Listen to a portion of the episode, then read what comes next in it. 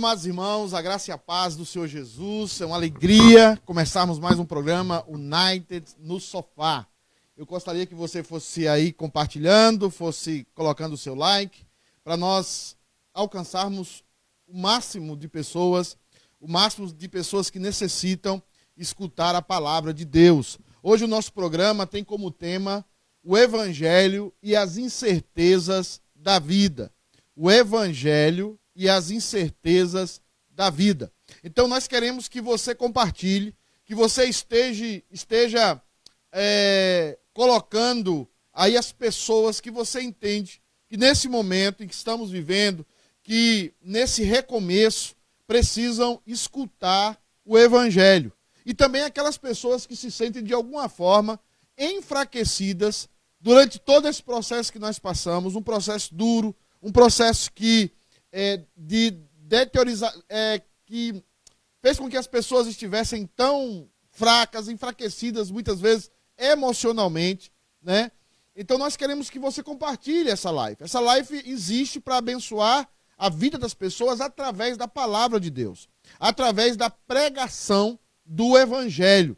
E nós queremos que você compartilhe, que você é, mande para as pessoas no Brasil, em outros locais que você tem conhecimento, amigos, para que essas pessoas escutem a palavra de Deus. Nós estamos dando esse tempo para você compartilhar, para você dar o seu like, para você abençoar esse programa e fazer com que esse programa seja um abençoador de novas pessoas. Porque, de fato, todo esse processo que nós vivemos tem sido um processo bastante desgastante, um processo emocional muito difícil, que as pessoas têm realmente passado por momentos de, de depressão, momentos difíceis na alma e, e até alguns agora momentos de incerteza. E nós gostaríamos que você compartilhasse, porque nós temos muito o que falar no programa de hoje, nós temos muito o que debater no programa de hoje a respeito do Evangelho e das incertezas da vida. E também hoje no programa nós vamos fazer o launch, nós vamos fazer o lançamento dos pequenos grupos pequenos grupos começam esta semana na United. E nós gostaríamos de que você se engajasse nesse novo, nessa no, esse novo recomeço dos pequenos grupos, aonde a igreja necessita voltar a se reunir debaixo das regras aqui do Departamento de Saúde de Massachusetts, aqui dos Estados Unidos, debaixo das regras é, é, do, do, do que nós temos vivido acerca dessa pandemia e desse novo recomeço. Então nós gostaríamos muito que você estivesse conosco. Vai curtindo aí, vai compartilhando, para Deus abençoar a vida de muitos irmãos. Vamos orar, vamos começar orando e logo depois a gente já começa com os comentários com a nossa poderosa Camilinha, que já está a postos. Né? Hoje nós tivemos um pequeno atraso, uma pequena dificuldade técnica, mas já recuperamos e queremos que o Evangelho, a partir de agora, entre na sua casa na casa dos seus amigos e que esse evangelho faça toda a diferença. Amém? Vamos orar então? Seu Deus, abençoa todas as vidas que escutarão a tua palavra. Abençoe todas as vidas que escutarão, Deus amado, acerca do evangelho de Cristo. Pedimos, Deus amado, que esse seja um momento de alegria, que esse seja um momento, Deus amado, em que vidas sejam tocadas e transformadas. Nós não temos o poder para salvar ninguém, nós não temos o poder para mudar ninguém. Por isso, Deus, nós queremos e nós dependemos do Senhor, da intervenção do Senhor. Durante todo esse programa, meu Deus, venha e faça intervenções na história de várias pessoas, através, Deus amado, da tua palavra, da pregação, da exposição fiel da tua palavra. Em nome de Jesus é que eu te peço. Amém. Amém. Camilinha, já tem alguém aí? Já entrou alguém ou nós estamos sozinhos? O microfone está ligado, é. é. Boa noite todo mundo, que bom a gente estar tá aqui de novo e tem um pessoal aqui já com a gente. É, meu pai já deu uma boa noite de, pra, é, pra gente aqui. Boa noite, pai. Estava aqui com a gente ontem, comeu uma feijoada. Ah, teve feijoada aqui ontem, é? Teve. Boa noite, então. O Daniel também, da Thaisa, do Ryan. Boa noite, Dani. A Margot tá aqui com a gente também. O Paulão também está aqui com a gente, pastor. Que benção. A Edna e o Jonas também estão dando boa noite dele. Boa noite. O presbítero Bida também. Ah, Paixão? É, Paixão. Boa noite a todos os meus queridos irmãos e irmãs. Boa noite, presbítero. É, a Juliana Lago é a esposa, né, do Paulão, é isso? Esposa do Paulão, tá Juliana Lago. Boa noite dela aqui também. O Sivone, boa noite. A dona Neide. Ah, a dona Neide aí boa também? noite. É, tá aqui sempre, marcando presença. A gente tem a Maria Weig Weigster. Ah, sua tia? Falei os... Weigister. Weigister. Ah, falei alem- alemão aqui. A paz, ela tá falando. a Marley tá falando aqui. Boa noite, irmãos em Cristo. Boa noite, Marley. Gente, eu morro de rir com as postagens da Marley lá naquele Facebook. o Milton Miranda de Oliveira, você conhece, pastor? Presbítero Milton. Boa Ah, noite, presbítero, Milton. Ele tá falando assim, ó. É, é, foi o que restou no momento. Ouvir um pouco da palavra do Senhor Jesus através dos irmãos. Abraço, Pedrão. Abraço. Que bom que você tá aqui com a gente, Amém, presbítero glória a Milton. O Gilmar, nosso presbítero Gilmar também tá aí. Presbítero Gilmazinho. Boa noite, ele diz, meus queridos irmãos e irmãs, boa noite, presbítero, família. A Simone também tá falando boa noite dela aqui. Que maravilha. Vai Wilson. curtindo aí, gente. Vai compartilhando. É, Tá. a Rita e o Beni também tá falando boa noite, já estão comentando aqui, é, marcando alguns amigos, chamando eles para assistirem com a gente. Amém. Glória a Deus. Márcio Tavares também, a Julimari, acho que hoje é aniversário do Kisney também, né? Kisney deve É, o estar o assistindo com a fez gente. 70 anos. entendeu? O Kisner apa- fez 48, mas tem a aparência de 70. A Selminha também falando boa noite. É a Selma amados, Ribeiro? É a própria. Ah, não, é a poderosa? É. A Difícil. Maria, sua tia, Fabi, tá falando saudades, Pedro. É só do Pedro, não é sua, Fabi. Sogra é sogra. É isso aí, pastor. O Everton também tava dando boa noite dele aqui, mas tem mais gente que tá aqui que não deu, que não deu boa noite ainda, que eu sei que tá assistindo a gente. Então... Nós temos a, Rita, né? A Antônia, tá dando boa noite aí. Ah, é? Então, Nós ó, temos o Kisner, o Prebito Kisner, boa noite, povo de Deus. Tem também as parentes suas, dizendo assim, boa noite, a Nádia, boa noite, pastor Pedro, Sandroca, Alê e a linda Camilinha. Que, que é parente? Não é, já virou, já virou parente. Não é de sangue, mas é. Meu querido, Tá ali. meus queridos, vá curtindo, vá compartilhando. Nós temos uma primeira pergunta para os irmãos lançarem os seus comentários. E a primeira pergunta parece ser uma pergunta muito simples, mas é uma pergunta que as pessoas têm uma dificuldade. Mas eu gostaria que você respondesse de acordo com o que está no seu coração. O que é o Evangelho? O que é o Evangelho para você? O que é o Evangelho para você? Você sabe o que é o Evangelho? Nós hoje estamos, já começamos a recomeçar, vamos dizer assim, já começamos a recomeçar, e nós queremos, nesse, nessa segunda live do recomeço, que vamos falar dos grupos pequenos, nós queremos falar do Evangelho. O Evangelho e as incertezas da vida. Porque com certeza você não colocou na sua agenda eh, toda essa pandemia que nós estamos passando no começo do ano. Lá no começo do ano, quando você virou o ano, você não colocou lá, ó, vai ter uma pandemia, vai a gente vai ficar três, quatro meses parados, para, muita gente não vai trabalhar, as crianças não vão para a escola, vamos ter que usar máscara, vamos ter que usar luvas, vamos ter que passar constantemente álcool em gel, lavar as mãos. Você não colocou isso na sua agenda. Eu tenho certeza que você não colocou. Mas isso chegou. Mas você tem o evangelho. E o que é o evangelho para você? Coloca aí nos comentários. Vamos comentar o que é o evangelho para você? Enquanto você está colocando aí nos comentários o que é o, o evangelho para você, vamos louvar a Deus, mas enquanto você louva a Deus, você coloca nos comentários o que é o evangelho. Vai curtindo, vai compartilhando para que os irmãos entrem, para que os irmãos estejam conosco. Amém? Vamos adorar o Senhor. Le- Ale, solta a vinheta do louvor.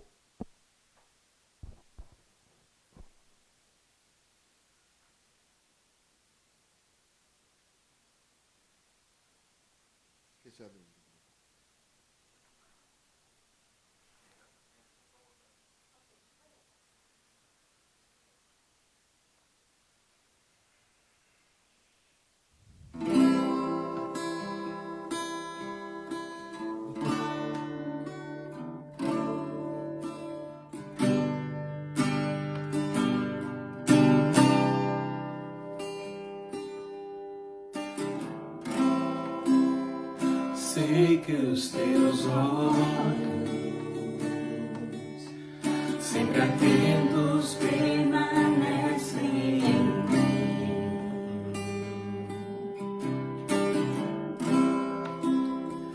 E os teus ouvidos são sensíveis para ouvir meu clamor. Posso até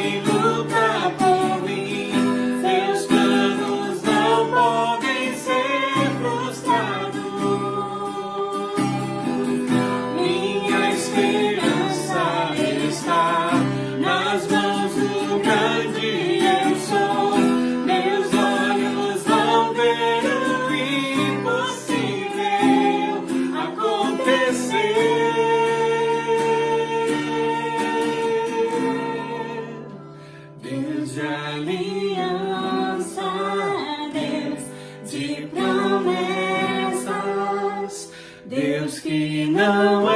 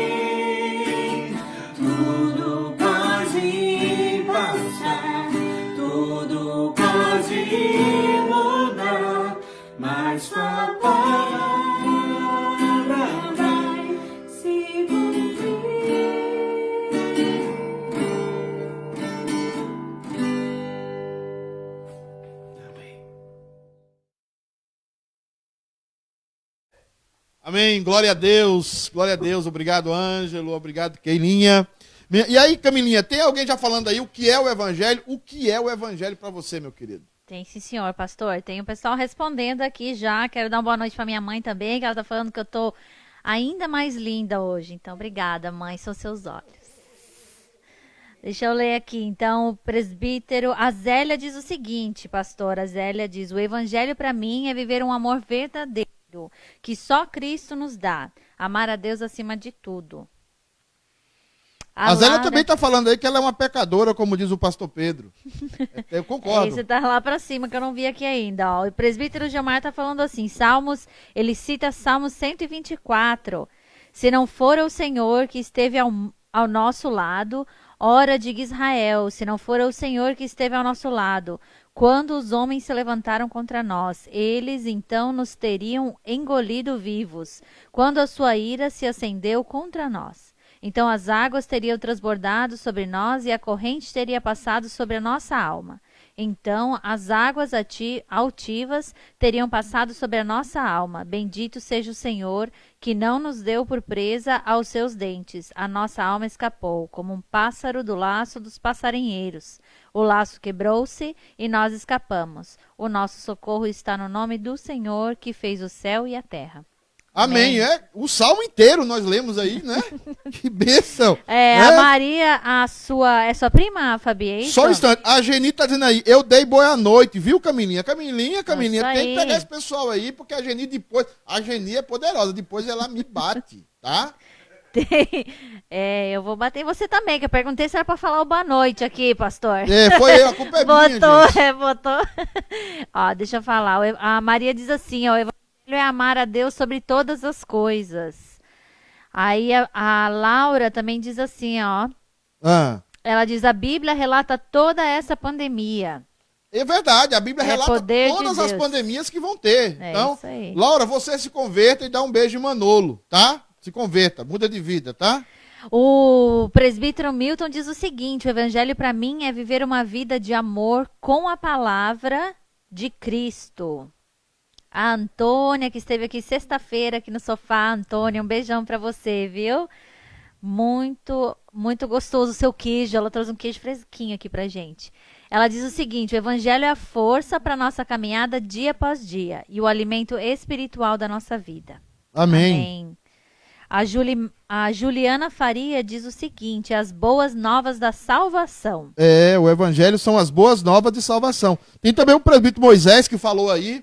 Quero dar um abraço pro presbítero Moisés, homem de Deus, um dos homens que mais me ensinou quando eu estive na igreja de Paracatu, um dos homens que mais me apoiou. Quero mandar um abraço pro presbitão Moisés, homem de Deus. Saudades, viu, presbítero Moisés? Saudades dos seus conselhos, meu querido. E também o presbítero Anísio, né? Também tá aí o presbítero Anísio. Saudade presbítero Anísio, da comida maravilhosa, daquela pizza maravilhosa. Homens de Deus aqui, todos presbíteros da Igreja Presbiteriana Central de Paracatu. Um abraço, um abraço pro pastor Gilzão que tá lá. O que mais, Camilinha aí? O Evangelho? Então, a Laura concorda com a Juliana. Também creio que sejam as boas novas. Deixa eu ver aqui um pouquinho mais pra cima. O presbítero Wilson responde, ó. O evangelho é o maior presente de, de, de um Deus santo para um povo pecador e não merecedor de nada. Amém, presbítero Wilson. Ó, o tio Almir da Fabiana aí, a, a É Maria. Wegister. o tio Almir tá falando que é a palavra de Deus. Ah, Almilzão, saudade, Almir, o tempo que a gente subia, evangelizava aí perto do Jardim Castelo, evangel- evangelizava os arredores, do tempo que eu entregava Demilos com você, aquelas cartas de Demilos, rapaz. Deus te abençoe, Almir. Quando eu for em São Paulo, eu vou fazer uma visita. A Zélia também pede oração aqui. Eu queria lembrar, aproveitar o gancho já lembrar vocês para deixarem seus pedidos de oração. A gente tem alguém que tá, é que é a Cris, do Pastor Leandro. Obrigada, Cris, por estar ajudando a gente é, com os comentários e com os pedidos de oração. É, ela vai estar anotando os pedidos e ao final nós vamos estar orando pelos seus pedidos. Então, por favor, deixem seus pedidos nos comentários, tá bom? A gente vai estar orando por esse pedido, viu, Zélia? Amém. Continue a colocar aí, meus irmãos, os seus comentários, o que é o evangelho para você. Os irmãos têm falado aí de boas novas, têm falado do poder de Deus, têm falado que é a palavra de Deus. Várias pessoas têm comentado e nós queremos esses comentários. Porque a partir desses comentários também, os nossos irmãos que estão hoje aqui no sofá vão falar sobre o evangelho e as incertezas da vida. Compartilhe essa live com alguém. Eu tenho certeza que a palavra pregada aqui vai chegar ao coração das pessoas. Vamos ouvir mais um louvor, vamos adorar, o Deus, adorar a Deus com mais um louvor e adoração com esse casal 10, o casal Keila e o pastor Ângelo.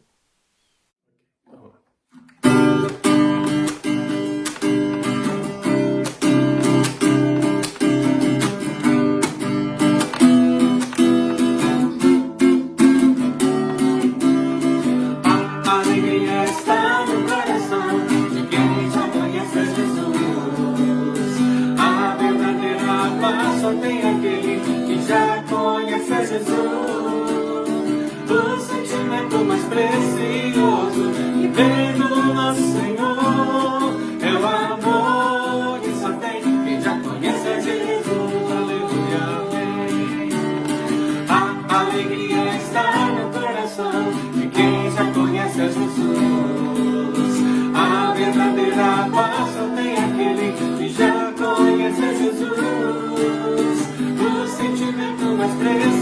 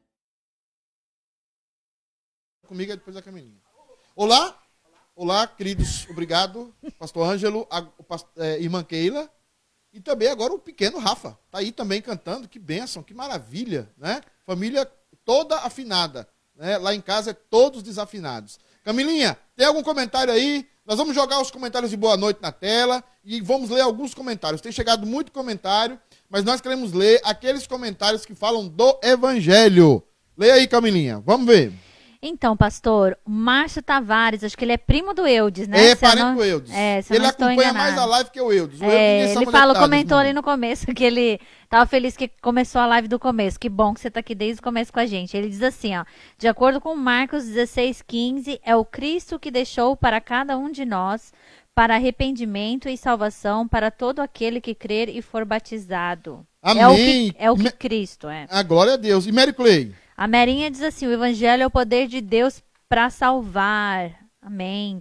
O presbítero Iraci diz o seguinte: o evangelho de Cristo é o poder de Deus que alcança os mais humildes de coração. O Daniel tá falando, bora, Baiano. Ah, bora jogar bola, Daniel. Selminha. A Selminha diz: o evangelho é o poder de Deus para nossa salvação. Oh, Selminha pecadora. A Ieda, as boas novas da salvação. Glória a Deus. A Laura diz: vai ter que vir com tempo para visitar todos que amam, amam você. Vou visitar você também, Laura. Você tá doido? Como é que eu posso esquecer de você, ué? Tá? Você e Manolo, como é que eu posso esquecer de vocês? Vamos visitar todo mundo aí em São Paulo. Segue, Camila. A Deusília, ops, a Deusília Gomes diz o A seguinte. Isa. Deusília, o evangelho para mim e o conhecimento que me le... o, o evangelho para mim é o conhecimento que me leva uma, a uma vida de amor e santidade Cristo Jesus. Amém. Irmãos, vamos vamos continuar aqui. Obrigado. Você, por favor, compartilhe. Você, por favor, mande o seu comentário. Nós vamos, na medida do possível, ler os comentários. Mas nós queremos agora ter o momento dos dízimos e das ofertas para aqueles irmãos que são membros da City K United. Continua com a gente aí, mas esse é o momento para os irmãos da City K United entregar os seus dízimos e as suas ofertas. Senhor Jesus. Esse momento de nós trazemos ao nosso coração a palavra que está em Provérbios capítulo 11, versículo 24, que diz assim: A quem dá liberalmente, ainda se lhe acrescenta mais e mais. Ao que retém mais do que é justo, se lhe há em pura perda. Há quem dá liberalmente. O princípio da sabedoria que é expressa aqui, meu amado, é o princípio da liberalidade. Liberalidade que nós podemos ver no Antigo Novo Testamento, sempre aplicados a essa doação, a essa entrega da vida e de todos os aspectos do nosso sustento ao Senhor.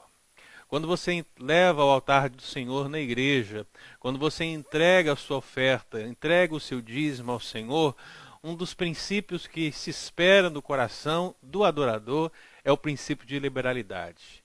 Você dá porque você é liberal em dar, porque você ama em dar a sua oferta, porque você ama entregar o seu dízimo.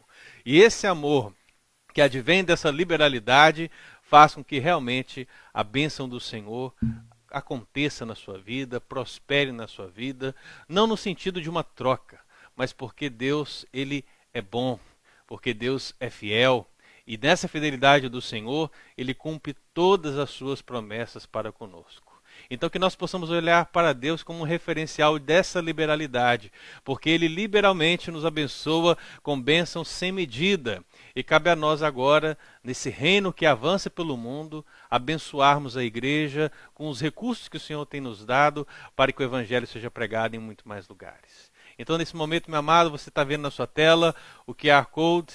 Você pode escanear esse QR Code com o seu celular. Você vai para o site da igreja, onde tem todas as instruções para que você possa entregar o seu dízimo, a sua oferta, todas as possibilidades e assim fazer com que a obra do Senhor continue avançando. Nós vamos estar cantando a próxima canção, nós vamos orar também e agradecer ao Senhor por tudo isso que está sendo feito nesse momento, por você que está contribuindo por você que está sendo fiel ao Senhor, em nome de Jesus. Feche e vamos adorar, vamos bendizer ao nosso Deus. Pai querido, nós queremos te agradecer e te louvar, porque no meio de toda essa pandemia, Deus, o Senhor tem cuidado do teu povo, o Senhor tem cuidado dos teus filhos e filhas.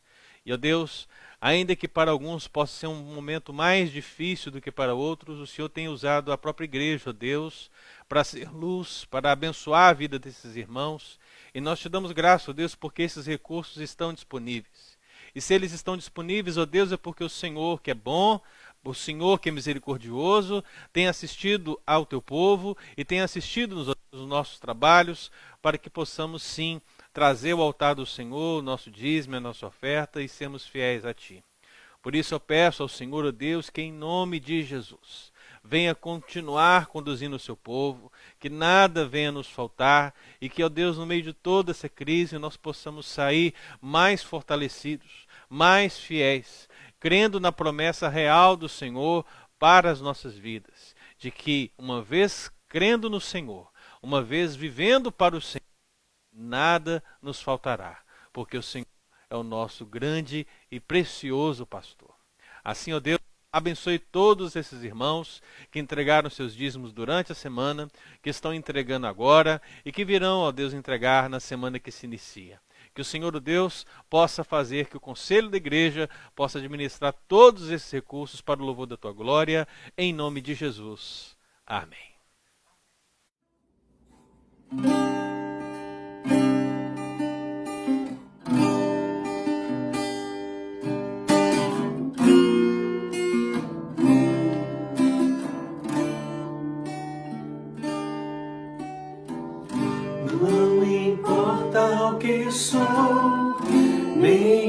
Nem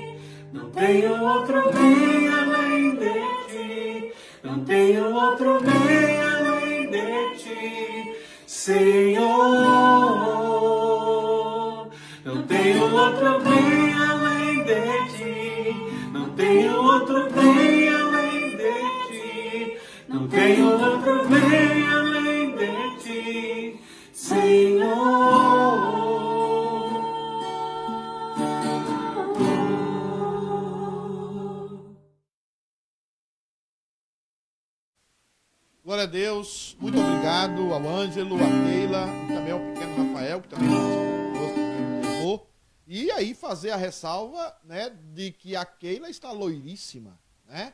Tá super, ela está curtindo esse momento loira, né? Está espalhado nas redes sociais. Keila, você tem uma voz maravilhosa. Deus te abençoe, meu querido. Meus queridos, é, Camilinha, tem mais comentário aí, querida? Tem sim, pastor. Eu vou estar lendo aqui os comentários da pergunta que nós fizemos, né? O que é o evangelho para você? O, a Sandroca, minha sogrinha querida, ela diz assim, ó, é o poder de Deus para a salvação de todo aquele que crê. Romanos 1,16, ela cita. Amém, glória a Deus. A Zélia diz, evangelho é, é liberar todo o perdão. O pastor Daniel fala, evangelho é o poder de Deus. A Laura também está bem participativa aqui com a gente, fala assim, ó, verdade, poder de Deus. Laura é uma grande bênção, tá? Laura e a Maria é uma família muito abençoada que cuida da igreja, cuidou. Nós estivemos juntos na primeira congregação que eu fui seminarista. Esse pessoal me suportou no meu primeiro. Eu já sou terrível hoje. Imagina como eu era antes, né? A Luciana Cacheta chegou. O que é que tá dizendo aí? A sogra de Felipe. A Lucacheta, Não, vai, vai na Ruby aí. Eu vou nós seguirmos Rúbia. a sequência. Ok. O evangelho para mim é a certeza que existe Deus, um Deus vivo, que reina e sempre reinará. Obrigado, Rubinha. Dá um abraço no, no diácono difícil aí, o diácono Tiago. A Helena também fala o seguinte: Poderosa Helena. Evangelho é a guinada na vida de uma louca pecadora que caminhava a passos largos para o inferno e pela graça de Jesus refez o caminho e está caminhando para o céu. Ô, Amém. rapaz, vamos fazer a Glória a placa com Deus. isso aí. Rapaz, a Helena tem uns comentários maravilhosos. Helena, nós precisamos juntar sim. Helena e Vivi. A Vivi que agora não tá aqui porque tá em festa, não deve estar assistindo a live. Tá, deve estar em Ela entrou aqui. É, hã? Ela estava aqui. Acabou de entrou. entrar? Acabou Não, ela entrar entrou no horas? começo aqui. No começo Juntar a Helena e a. Vivi pra comentar vai ser a dupla dinâmica, entendeu? Vai ser a dupla dinâmica essas duas. É, o, que mais? o Moisés fala o seguinte: o evangelho, essas boas novas do Senhor. Amém. Agora, Lucas Cheta está falando: o evangelho para mim é a maior prova de amor de um Deus soberano aos seus filhos. Amém. Glória a Deus. Meus queridos, vamos ter o nosso momento. Não saia da sala, compartilhe, dê o seu like. Nós vamos ter um momento agora com o nosso canela de fogo reformado, o nosso Jeff, Pastor Jeff. Momento confissão de fé de Westminster.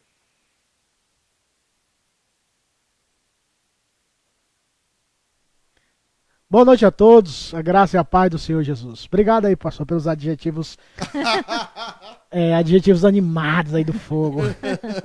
Então, nós estamos no nosso momento de confissão de fé de Westminster e nós estamos tratando da pessoa de Deus e de seus decretos. Hoje iniciaremos o capítulo 3, que vai tratar dessa perspectiva dos de eternos decretos de Deus. E eu quero ler o artigo 1 do capítulo 3, que trata deste assunto. Diz assim: Desde toda a eternidade e pelo muito sábio e santo conselho de sua própria vontade, Deus ordenou livremente e inalteravelmente tudo quanto acontece. Porém, de modo que nem Deus é autor do pecado, nem violentada é a vontade da criatura, nem é tirada a liberdade ou contingência das causas secundárias, antes estabelecidas. Este assunto traz consolos aos, aos nossos corações. Saber e reconhecer, como presbiterianos que nós somos, que o nosso Deus trabalha por decretos. Isso traz um consolo, uma segurança para as nossas almas. Todavia, alguns assuntos no, no, no tocante aos decretos de Deus apresenta-se como uma dificuldade no primeiro momento. Mas a partir do momento que nós lemos a Bíblia, estudamos a palavra de Deus e aprendemos mais e mais, isso se torna conhecido a partir do momento que nós nos aproximamos de Deus e da Sua palavra. Por isso que nós estamos aqui nesse momento confissão de fé de Westminster, para apresentar aos amados irmãos aquilo que nós, como presbiterianos, acreditamos, pois a confissão de fé de Westminster sintetiza, sintetiza aquilo que nós acreditamos e pensamos de acordo com a palavra de Deus. O nosso Deus trabalha por decretos e trabalha por alianças. Esse é o Deus da Bíblia Sagrada. Até semana que vem, em mais um momento Confissão de Fé de Westminster. Amém. Um momento, nós vamos comentar esse capítulo da Comissão de Fé, que é. fala sobre os decretos, viu, pastor Jeff? É, vamos Vai pegar fogo aqui. É. Né? Vamos botar os batistas aqui, tudo para botar nós no canto e para a gente ver essa, essa, anunciação da Confissão de Fé do Westminster. Queridos, é, eu quero ver o pessoal de Fall River que está com a gente aí. Quero mandar um abraço para a igreja de Fall River. O pastor Leandro está aqui, Fall River, Fall River, né? Apaixonado por essa igreja, o pastor Leandro. Nós também queremos muito os irmãos de Fall River. Então, você que é de Fall River, dá um alô aí na like, manda pro comentário. Quem é de Fall River aí, a Camilinha vai botar aí nos comentários. Tá bom, Camilinha? Pode é, tem mais gente falando aí, Camilinha, sobre o que é o evangelho, né? Tem sim. Eu, quero ressaltar a Erenilda, que entrou, boa noite. Erenilda, uma bênção. Né? Aninha, mas vai aí, Camilinha. Eu tô igual o Faustão, toda vez que eu peço você falar, eu vou e falo. Tell me about it. É. Eu queria mandar um beijão pro Malone. Ô, Malone, saudade de você, viu? A gente participou junto no grupo de jovens quando era lá em Cambridge. Ele teve do, do meu lado no começo. Tão difícil que foi o começo, né, Malone? Um abraço, saudade de você, viu? Apareça. Ele diz o seguinte: o Evangelho é as boas novas que temos a responsabilidade de espalhar pelo mundo que contam a história de nosso Salvador e Senhor Jesus Cristo. Amém. A tia Leninha e o tio Jaiminho também estão aqui. Um beijão para vocês, viu? Ele, ela, eles dizem assim: o Evangelho é a verdade que liberta e salva os perdidos. Amém. Amém. O Rondinelli de Souza diz o seguinte: o Evangelho são as boas novas da salvação, que através do sacrifício do nosso Senhor Jesus Cristo temos o perdão dos nossos pecados e herdamos a vida eterna. É o presbítero Rondinelli, tá, Camilinha? Okay. Presbítero Rondinelli presbítero. da igreja de Fall River. Uma grande bênção esse rapaz aí. Ele é pequenininho, mas ele é igual o apóstolo Paulo, tá? É, aqui, não sei se isso é, pa é pastor, pastor não. Paulo Pereira, ah, uma bênção. Então, pastor Paulo, o evangelho é a única mensagem que anuncia Jesus. Além, amém, glória amém. a Deus. A Zélia tá falando aqui que ela sabe que você gosta dos comentários dela também, viu, pastor? Gosto, gosto dos comentários da Zélia, tá? A, a Zélia é uma benção. A prima do Kisney, a Lúcia, tá deixando os parabéns aqui. Feliz Daqui a pouco vai ter o um momento aniversário. Vai. Fica tranquila, Lúcia. E meus é queridos, aí. vamos então é, para a segunda pergunta que eu gostaria que vocês respondessem antes de eu passar para as opiniões do sofá.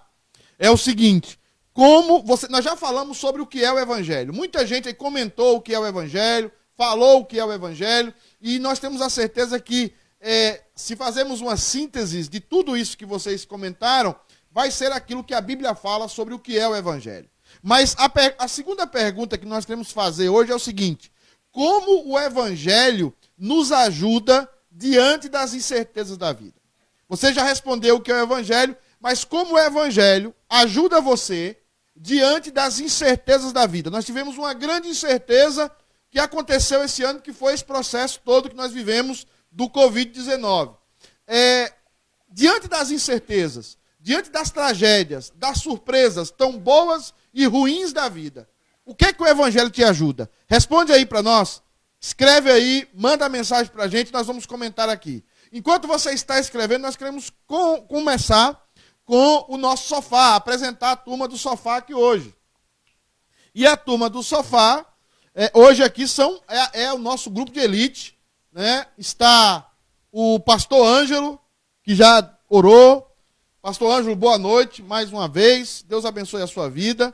Aí está, você está vendo aí o grupo aí abençoado. Também nós temos o pastor é, Jeff e tem o pastor Leandro, nosso Jedi. Né? Então, nós queremos assim que começar pelo pastor Leandro. O pastor Leandro vai dar os seus primeiros comentários sobre o que é o evangelho, sobre como o evangelho pode nos ajudar diante dessas adversidades. E se você quiser mandar uma pergunta específica para o pastor Leandro, para o pastor Jeff ou para o pastor Ângelo, você manda e eles vão tentar responder aqui. Tá bom, meus queridos? Vamos começar então com o pastor Leandro sobre a abordagem, o que é o Evangelho, como o Evangelho nos ajuda nas incertezas da vida. Pastor Leandro, com você. Boa noite a todos, um grande prazer estar mais uma vez aqui sentado nesse sofá, rodeado de pessoas muito queridas e maravilhosas, de você que nos acompanha aí na sua casa, no seu lar, e, e é para nós é uma grande bênção estarmos juntos aqui falando diretamente do tema. Eu tenho acompanhado aqui os comentários e estou realmente muito impressionado e feliz, porque realmente isso é algo que precisa estar muito claro para todos nós, o que é o, que é o Evangelho. E eu vejo que a maioria das definições nos reporta para a própria mensagem né, da Escritura, que o Evangelho é o poder de Deus, é o poder de Deus para a salvação, o Evangelho são as boas novas, né? Então isso é, nos deixa até chovendo molhado, vamos colocar assim. Mas eu queria aqui é, tomar um versículo bíblico para iniciar a minha fala, que eu acho muito interessante a definição que o apóstolo Pedro faz. Quando nós acompanhamos o livro de Atos dos Apóstolos, que nós vamos ver já a igreja no contexto é, de cumprir a missão é, que Cristo havia deixado logo após a ascensão e o batismo com o Espírito Santo lá em Atos, há um versículo bíblico que Pedro fala diante de todas as autoridades religiosas ali dos judeus. E eu gosto muito para definir o que é o evangelho. E ele diz assim, em Atos capítulo 4, versículo 10 ao versículo de número 11 e 12. Tomai conhecimento, vós todos e todo o povo de Israel, de que, em nome de Jesus Cristo Nazareno, a quem vós crucificastes, e a quem Deus ressuscitou dentre os mortos, sim, em seu nome é que está curando, que está curado perante nós. Este Jesus é pedra, rejeitada por vós, os construtores, o qual se tornou a pedra angular. E não há salvação em nenhum outro, porque debaixo do céu não existe nenhum outro nome dado entre os homens, pelo qual importa que sejamos salvos. Então, olha a definição que Pedro fala aqui: que Jesus é a pedra angular, de que não há outro nome debaixo do céu pelo qual importa que nós sejamos salvos. Então, o Evangelho ela nos fala de Jesus. O Evangelho nos fala da mensagem central da Bíblia. Nós podemos ver a mensagem do Evangelho desde Gênesis a Apocalipse. Mas há uma há uma essência o qual nós podemos ver que faz sentido a todas as outras mensagens que estão na Bíblia, que é a pessoa de Jesus Cristo. Ou seja, toda a mensagem da Bíblia, desde Gênesis a Apocalipse, aponta para Cristo. Então, qualquer mensagem que você falar da Bíblia que não estiver é, relacionada à pessoa de Cristo, isso não é o Evangelho. Então a gente pode falar de amor, muitas organizações filantrópicas falam de amor, falam de boas obras, falam de paz, falam de esperança, mas onde está o amor? Onde está a nossa esperança? Onde está o sentido de tudo isso que nós falamos? Está na pessoa de Cristo Jesus. Então o Evangelho fala das boas novas, a boa notícia de quê? De que Jesus é a nossa esperança, de que Jesus é o nosso mediador, de que Jesus é aquele que morreu por nós, de que Jesus é aquele que morreu, mas ressuscitou para nos dar vida. E hoje, se nós temos vida, se nós temos esperança e se nós temos salvação, é somente nele. Então o Evangelho fala acerca da essência, a essência é Cristo. E, e, e eu estou muito feliz com todos os comentários que foram feitos aqui. Mais à frente a gente pode dar mais alguns luzes nessa mensagem. Meus queridos, obrigado, pastor Leandro. Meus queridos, importante a palavra do pastor Leandro. Eu gostaria que você colocasse aí como o evangelho, nós já tratamos de definir junto com vocês aqui, como o evangelho nos ajuda nas incertezas da vida. Pastor Jeff, quais são as suas primeiras, as, as suas primeiras considerações acerca do evangelho e como ele pode nos ajudar diante das incertezas da vida? Então, respondendo essas duas perguntas, eu queria ler o texto de Lucas, capítulo 2, versículo 8, texto bem conhecido, que é lido muito no período natalino, que diz assim: O anjo do Senhor apareceu para os pastores em Lucas 2, 9, e os pastores ficaram temerosos pela visão. Mas o anjo do Senhor disse: Não temais, porque eu lhes trago boas novas, de grande alegria que será para todo o povo. Porque hoje nasceu na cidade de Belém, na cidade de Davi, o Senhor, que é Cristo o Salvador. Essa é a mensagem do Evangelho. O nascimento, a vida, a morte de Jesus Cristo. Jesus Cristo é o Evangelho. Essa boa nova, essa boa mensagem que o anjo comunicou a esses pastores, trazendo essa alegria, trazendo esse júbilo, essa anunciação de que de fato a boa nova é Cristo Jesus, nosso Senhor. É a pessoa de Cristo, ele é a mensagem, ele é o anúncio, ele é o verbo que se fez carne e habitou entre nós. Por isso que nós acreditamos pela Bíblia que as boas novas, o evangelho é Cristo. O evangelho é Jesus Cristo. E tem um livro muito abençoador, eu quero fazer a minha indicação do livro aqui, do pastor John Piper, que tem o nome Deus é o Evangelho, que trata dessa perspectiva de que Deus, que Jesus Cristo é o Evangelho. Evangelho pode ser o amor, perdão, graça e misericórdia, mas nunca nós podemos divorciar essas virtudes daquele que é a fonte de tudo, Jesus Cristo. Porque senão nós iremos moralizar o evangelho e isso se torna um grande pecado. Sempre Cristo Jesus deve estar no centro dessa mensagem. E para finalizar, como o pastor Pedro perguntou, como podemos aplicar, e 2 Pedro 2 Pedro 1, 3 diz assim: Visto como pelo seu divino poder nos têm sido doadas todas as coisas que conduzem à vida e à piedade, pelo conhecimento completo daquele que nos chamou para a sua própria glória e virtude. Para vencermos as batalhas da vida, ele já nos deu tudo que é necessário. Só precisamos utilizar as armas espirituais que ele, que ele nos concedeu em Cristo Jesus. Obrigado, pastor Jeff. Muito obrigado pela sua exposição. Realmente é isso aí mesmo. Ah, mas aqui nós temos. Eu vou, eu vou fazer a primeira pergunta direcionada, é, que é do pastor Daniel Rodrigues, para o pastor Leandro. Ele faz uma pergunta. Ele diz o seguinte: Gostaria que o pastor Leandro me respondesse, já que estamos falando do evangelho.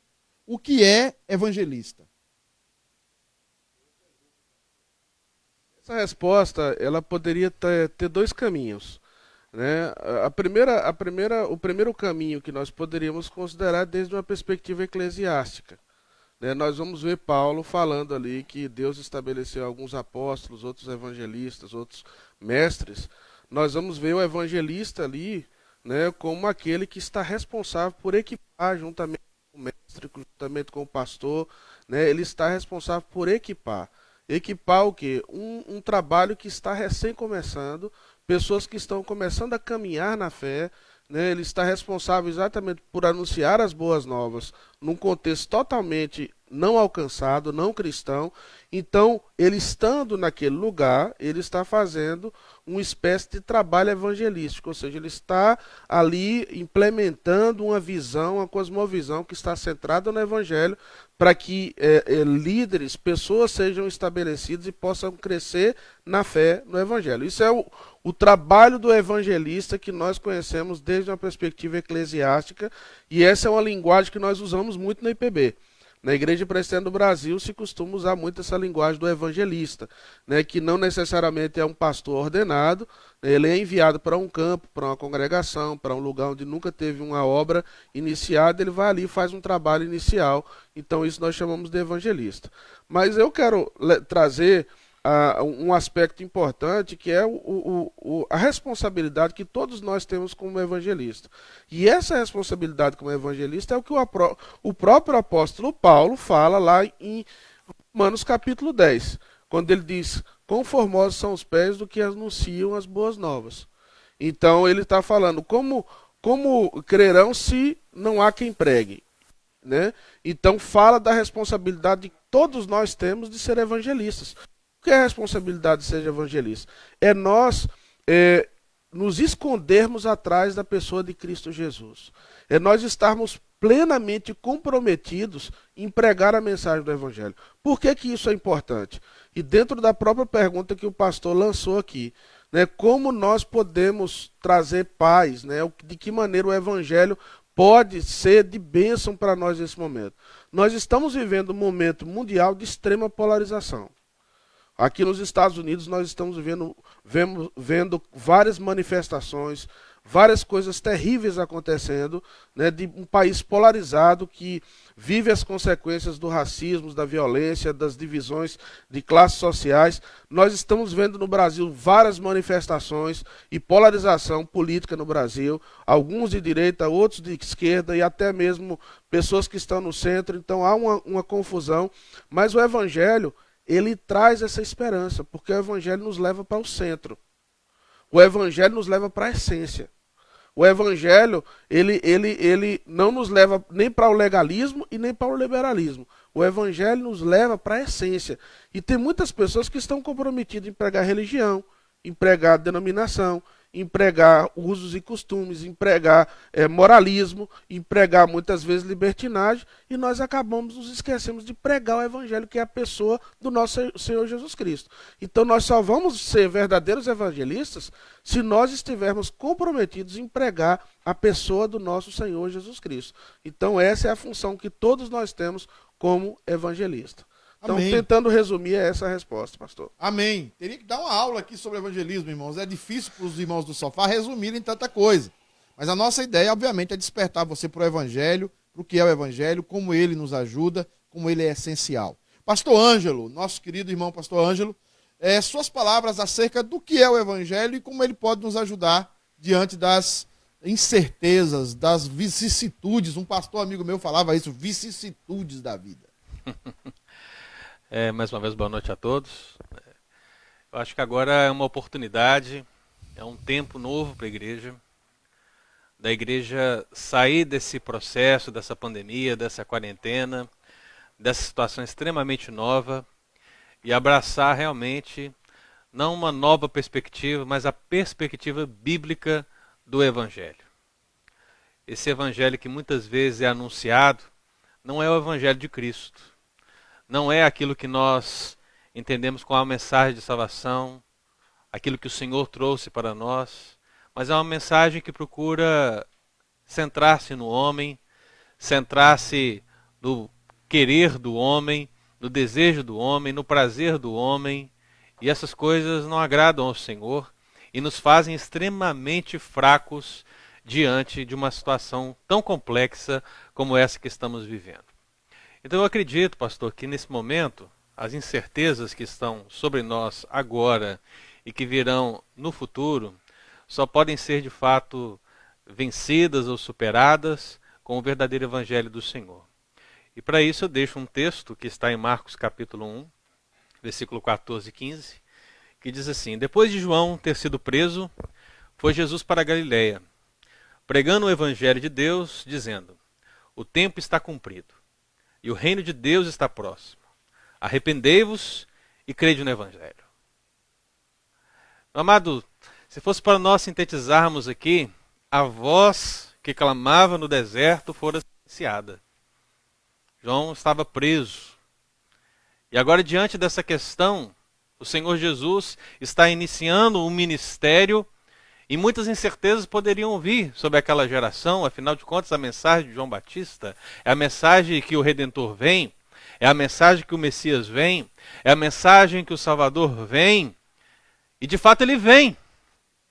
Mas um homem como João, como João Batista, a qual nós podemos prezar por tantos aspectos, é um homem que, ao ouvir acerca do que está acontecendo em Israel, ele manda perguntar: é o Senhor mesmo ou devemos esperar outro? Porque não importa se você é pastor, se você é presbítero, se você é diácono, se você é evangelista, se você é homem, se você é mulher, se você é jovem, se é adolescente, não importa. As incertezas vão vir sobre nós. Por mais que você seja um homem cheio do Espírito Santo, a nossa fé, o exercício da nossa fé, muitas vezes é fragilizado. E a incerteza toma conta. E foi assim com João. A voz que clamava no deserto tão poderosamente no início dessa visão que ele contempla ao Senhor e diz: Eis o Cordeiro de Deus que pecado do mundo, agora vê todas as coisas acontecendo e diante de um contexto histórico onde se esperava outra coisa, pergunta-se: é o Senhor mesmo? As incertezas virão sobre a sua vida, as incertezas virão sobre a minha vida, e nós precisamos retomar, retomar o caminho pensando no que o próprio Senhor Jesus fez.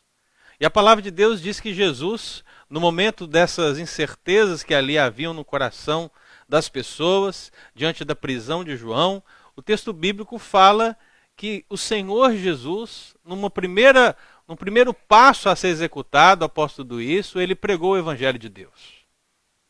Meu amado, se algo que nós temos que fazer diante das incertezas da vida é justamente isso: anunciar o evangelho genuíno, o evangelho de Deus.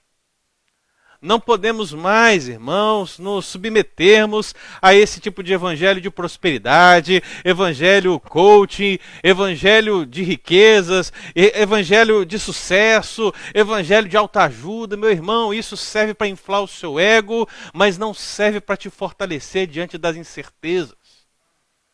É importante que nós anunciemos o evangelho genuíno. É tempo da igreja se levantar agora pregando esse evangelho genuíno, porque é isso que Cristo fez e é isso que nós, que somos cristãos, devemos também fazer.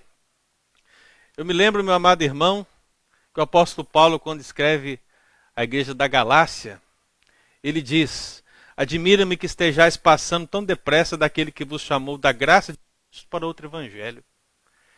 E o que eu percebo é justamente isso. Eu tenho a surpresa do apóstolo Paulo muitas vezes de perceber o quanto os irmãos têm abandonado o verdadeiro evangelho genuíno que nos supre e nos fortalece diante das incertezas por esse evangelho água com açúcar, como diz o Dadá Maravilha,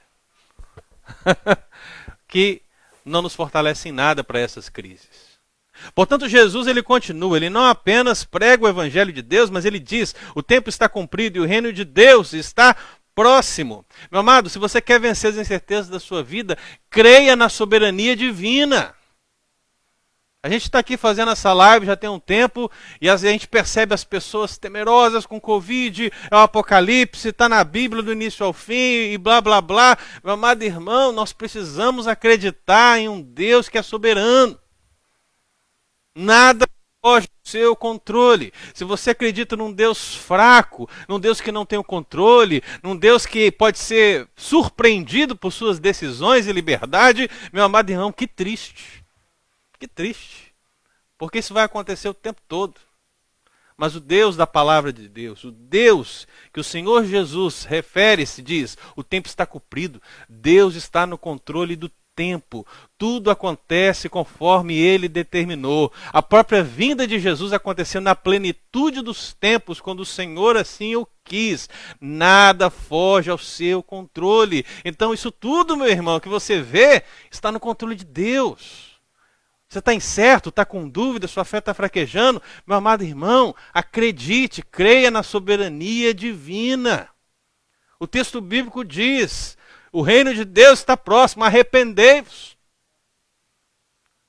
É importante que diante das incertezas nós voltemos, meu irmão, a acreditar na mensagem do arrependimento. Meus irmãos, misericórdia. Nós queremos assistir uns aos outros com elogios, com palavras belas, inflar os nossos egos, Assim é muitas vezes o dia a dia da igreja, as pessoas não estão prontas para ouvir uma mensagem verdadeiramente bíblica de arrependimento, mas é isso que precisamos fazer, porque foi o que o Senhor fez. Então, meu amado, agora não é o momento de nós dizermos cinco passos para você ter sucesso na sua vida e usarmos um texto bíblico de pretexto. Agora é o tempo de nós dizermos: arrependei-vos. Olhe toda essa crise, tudo que aconteceu e como você foi pequeno, como eu fui pequeno, como nós não somos nada diante de todas essas circunstâncias, mas aí você, você crê num Deus soberano e você crê na mensagem de arrependimento e você se humilha na presença do Senhor e diz: Seja feita conforme a tua vontade. Eis-me aqui, Senhor. Deus está no controle. Então, meu irmão, diante da incerteza, arrependa-se. João anunciou: arrependei-vos. Jesus vem e ele diz: arrependei-vos. Pedro vai pregar no início da igreja primitiva, ele diz: arrependei-vos. E quando chega aqui no nosso tempo, diante dessa pandemia, o que nós dizemos? Você é especial para Deus. Vem para cá. Na verdade, você é o ponto fraco de Deus. Não, você é como Deus. Não, você tem que ser cabeça. Meu amado, isso vai à contramão do que aprendemos com o próprio Jesus em ministério. Então, meu amado, vamos acreditar na mensagem do arrependimento. Eu finalizo essa reflexão, talvez com aquilo que é mais prático na nossa vida que o Senhor Jesus disse aqui. Crede. Crede no Evangelho. Meu amado irmão, exercite a fé na palavra de Deus. Eu quero dizer isso para você porque o Senhor falou, crede no Evangelho. E talvez você terminar, vai terminar esse tempo, você vai estar na igreja, você vai estar nos grupos pequenos, vai estar nos comitês, vai estar nos ministérios, vai estar nos programas, vai estar em tudo quanto é lugar, vai falar de evangelho o tempo todo, mas não crê no evangelho. À luz da primeira dificuldade, meu amado irmão, o evangelho não é um fundamento que fortifica os seus pés. Então é necessário crer. E eu trago, meu irmão, à sua memória o que Tiago falou: não sejais meros ouvintes da palavra, mas tornai-vos praticantes. E é isso que o Senhor quer falar, é isso que o Senhor quer ministrar. Crejo no Evangelho significa, meu irmão, muito mais do que conhecer a palavra de Deus, saber de capa a capa, ler livros teológicos, saber todas essas coisas. Meu amado irmão, crer significa experimentar, vivenciar e colocar na prática, diante das incertezas, que a palavra de Deus é verdade que a palavra de Deus é viva, que a palavra de Deus é alimento, e é por isso que você ainda está de pé. Não por suas forças, mas porque a rocha é firme. Então, eu trago essa palavra ao coração dos irmãos. Se há algo que o Evangelho pode fazer por nós diante das incertezas da vida, é o que o próprio Senhor fez. Que nós possamos seguir esse caminho e eu tenho certeza absoluta que Deus vai honrar a sua igreja e vai nos abençoar. Amém. Louvado seja o Senhor. Amém. Glória a Deus. Uau. Mensagem. Todos nós queremos aceitar Jesus aqui, pastor. Uma benção. né? Pastor Jeff, o que, é que você me diz aí? Algo a complementar? O Evangelho, as incertezas? O que poderia ser dita mais sobre isso? Reverendo, eu acho que o que foi sintetizado pelos pastores aqui trata isso. Devemos aplicar na nossa vida a mensagem de Cristo, o Evangelho do Senhor e nos fortalecermos nele. Como li lá em 2 Pedro 1,3, que tudo que é necessário para a vida e para a piedade, ele já nos concedeu. Ou seja, o cristão, o crente em Jesus Cristo, ele tem o divino poder de Deus, que é o Evangelho de Cristo, para alimentar a nossa alma e alimentar o nosso coração diante das adversidades, dos desafios dessa vida. Tão somente, crente, aplique, creia, e viva por essa verdade. É hora de nós comungarmos a teoria com a prática. É hora de comungarmos aquilo que falamos com aquilo que vivemos, para que possamos usufruir dos benefícios de Cristo e vencermos essa batalha um dia de cada vez até as mansões celestiais. Amém. Pastor Leandro, qual o complemento que poderia ser dado, meu querido, acerca disso, sobre também o que já comentou o pastor Anjo, o pastor Jeff, que você, com seus anos de ministério, enfrentando situações diversas, seguramente, o que você poderia nos falar sobre esse evangelho que nos ajuda a enfrentar as lutas, as lágrimas da vida. Pastor, em meio a tantas incertezas as quais nós vivemos nos nossos dias, eu creio que nós temos que pensar só em uma coisa. Eu passei por esse processo e, e eu sofri na pele essa enfermidade e não foi um momento fácil para mim e para minha família. E eu cheguei a uma conclusão muito clara que na verdade o Senhor trouxe ao meu coração, que no meio das incertezas da vida nós só temos uma certeza. E eu acho que isso é o evangelho. Em meio às incertezas da vida, nós só temos uma certeza: é que Cristo nos ama. Porque quando nós nos sentimos, quando nós não nos sentimos amados, nós temos que pensar e olhar para o Evangelho e ver que Jesus nos ama. Quando nós perdemos toda a nossa esperança nas pessoas, nas instituições, nas coisas, nos políticos, na, na economia, em tudo aquilo que às vezes nós colocamos no nosso coração, nós precisamos entender uma coisa: que nós só temos a Cristo. Ele é a nossa única certeza. Né? A própria palavra diz que se o nosso pai ou nossa mãe nos abandonar, que Cristo nunca nos abandonará. E isso é o Evangelho. O Evangelho é isso. Então, no meio das incertezas da vida, nós temos que ter certeza de uma só coisa: que Jesus é o nosso Salvador. Né? Porque é, Paulo diz que ele, ele, ele deixou para trás todas as coisas para buscar só uma, que era Cristo. Então ele considerou, considerou todas as coisas como perda para ganhar a Cristo. E, e, Cristo é suficiente. É isso que Jesus diz a Paulo. Né? Quando Paulo diz é, que tirasse do espinho a, da carne dele, ele diz o seguinte: é, é, é, a minha graça te basta. Então, isso é o evangelho para nós. Esse é o nosso desafio. De nós tirarmos todos os ídolos do nosso coração e colocar Cristo como nossa única certeza em meio aos Messias que têm surgido nos nossos dias, prometendo muita salvação e prometendo muita solução.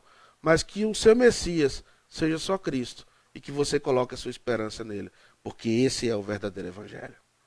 Amém. Glória a Deus, reverendo. É, Camilinha, tem mais comentários aí? O pessoal está comentando aí sobre como o Evangelho pode nos ajudar a enfrentar as incertezas da vida? Tem sim, pastor. É, o Marcos Cacheta ele fala o seguinte: quando você sabe para onde vai, não tem certeza da vida, e sim certeza para onde se vai. Meu Deus, está filosofando, Cacheta? Tá. Gente, O está Márcio- filosofando? O Márcio Tavares fala o seguinte: ajuda a ter mais fé, confiança, amor, paz, paciência, perseverança, crescimento espiritual, enfim, nas adversidades, sermos totalmente dependentes de Deus. A Ana Flávia diz o seguinte: nos ajuda porque nos evangelhos estão os exemplos e ensinamentos do nosso Senhor Jesus, sendo toda a Bíblia regra de fé e prática. Necessitamos observar, crer e praticar. A Zélia diz o seguinte: o Evangelho nos dá a certeza que somos pecadores, mas somos filhos de Deus e temos a nossa salvação. Aqui a Nádia diz o seguinte: o Evangelho. No Evangelho encontramos os princípios norteadores da vida em Cristo. Esses princípios são atemporais, são poder para nos salvaguiar, salvaguiar, guardar em todos os tempos até que Cristo volte. Amém. Muita gente aí comentando. Obrigado, Amém. irmãos, pelas, pelo glória a Deus, aqui aleluia. Amém. Aqui tá o povo aqui tá animadíssimo aqui nos comentários, hein? É. Que bênção. A Thaisa também fala o seguinte, pastor. Ela diz: mesmo diante das grandes crises, os cristãos podem perceber a oportunidade para fazer o bem, sempre confiando na graça e nas providências do Senhor. A Amém. Laura, ela fala: o evangelho nos mostra antes mesmo de acontecer. Nós sabemos que as dores virão, vi- virão, mas temos aquele que nos ajuda a passar e vencer. Amém. Ah, quero mandar. Como é que é o nome dele? Dermival? O pastor Leandro tá mandando um abraço pro pai dele. Abraço, seu Dermival. Um dia a gente quer conhecer o senhor, viu? Tomara que o senhor possa vir até aqui para nós conhecermos. Aqui, pastor Jeff tá falando, manda a passagem do homem. Ó, aqui a pergunta do pastor Daniel já foi lida.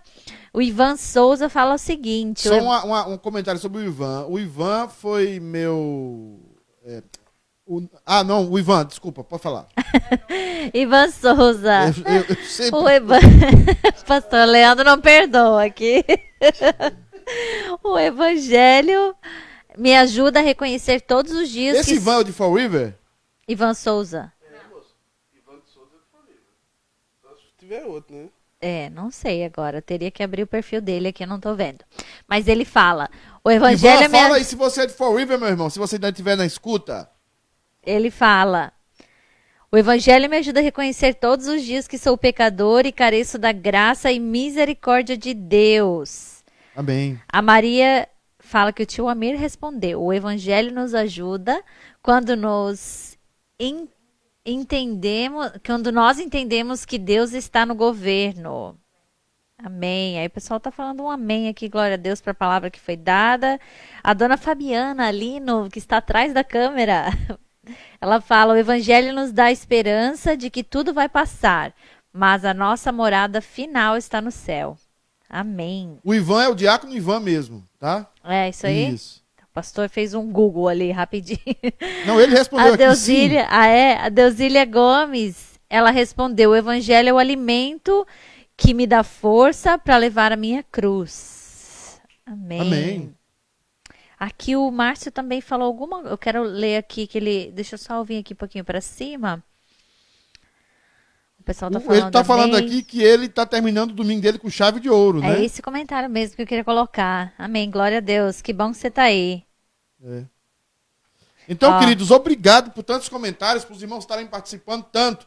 Eu queria é, fechar esse momento, nós já tivemos aqui é, várias palavras sobre isso, mas eu queria fechar esse momento falando sobre é, uma, uma pastoral que nós preparamos. Nós estamos sem a vinheta hoje, né, da- das, as vinhetas ficaram, tiveram um problema, mas nós queremos depois é, restaurar as vinhetas para os irmãos entenderem que o nosso programa tem um roteiro e, e acompanhamos esse roteiro.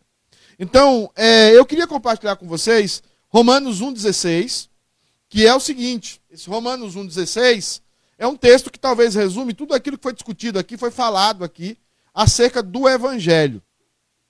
O texto diz assim: Não me envergonho do Evangelho, porque é o poder de Deus para a salvação de todo aquele que crê, primeiro do judeu, depois do grego. Queridos, às vezes nós nos perdemos na caminhada e nos perdemos na, no real significado do que é o Evangelho. O Evangelho é a boa nova, é a boa notícia de que nós não precisamos mais cumprir a lei para que sejamos salvos. O Evangelho é a boa notícia de que nós não mais precisamos cumprir a lei para sermos salvos. Nós somos salvos mediante a fé. A mesma fé que estava em Eva, a mesma fé que estava em Abraão, a mesma fé que estava em José, a mesma fé que estava em Davi, a mesma fé que estava nos onze apóstolos, apóstolos do Senhor Jesus e posteriormente dos cristãos. Esse é o evangelho. E isso faz do evangelho ser único. E eu queria falar exatamente sobre isso rapidamente nessa pastoral.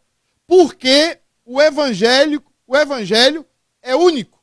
A unicidade do evangelho.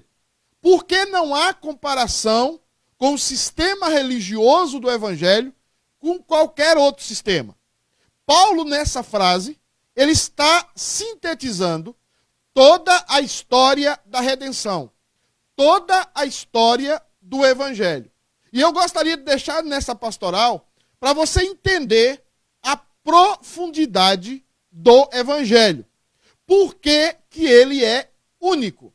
O evangelho é único porque ele é o único sistema religioso, queridos, que não exalta os religiosos. O evangelho é o único sistema religioso que não exalta os religiosos. O evangelho, Paulo diz o seguinte: eu não me envergonho do evangelho. Sabe como que Paulo está falando dessa palavra envergonhar-se? Porque o evangelho, naquela época, humanamente falando, e também na nossa época de hoje, é digno de vergonha. Quando os homens olham para o evangelho, os homens ficam envergonhados porque o evangelho não tem o glamour, o glamour de, das outras religiões. O evangelho não tem a ostentação das outras religiões. Então, Paulo está falando para a capital de Roma, para a capital do império, para crentes que estavam acostumados com toda a glória de Roma. E Paulo está dizendo para esse grupo o seguinte: eu não me envergonho do evangelho, do menino que nasceu na manjedoura fria. Eu não me envergonho do menino que era um carpinteiro. Eu não me envergonho do menino que viveu em uma das províncias mais pobres do Império Romano. Eu não me envergonho daquele que foi cravado na cruz, naquele que foi derramado numa cruz como maldito para me salvar.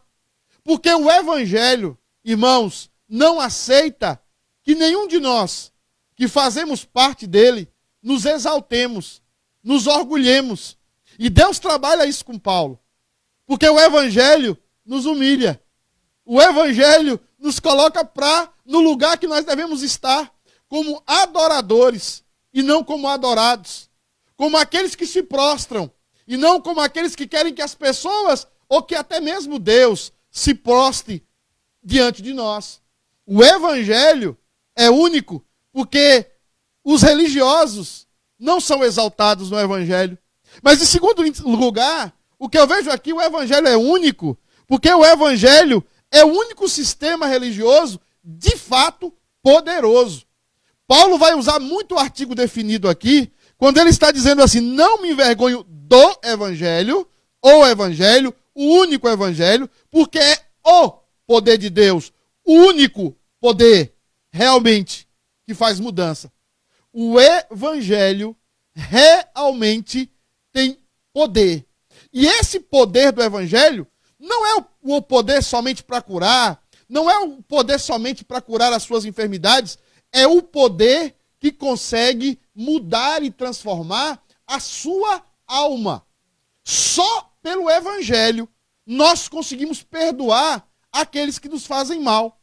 Só pelo Evangelho nós conseguimos perdoar e amar os nossos inimigos. Só pelo Evangelho nós conseguimos perdoar a nós mesmos dos nossos pecados, dos nossos erros que talvez ninguém conhece. Só você conheça. Só você sabe o quanto você é ruim e o quanto você é mal. Mas o evangelho é poderoso. E só o evangelho é poderoso para mudar o interior dos homens. Todos os sistemas religiosos do mundo têm poder para mudar o exterior dos homens. O corte de cabelo, a roupa que veste, o sapato que calça.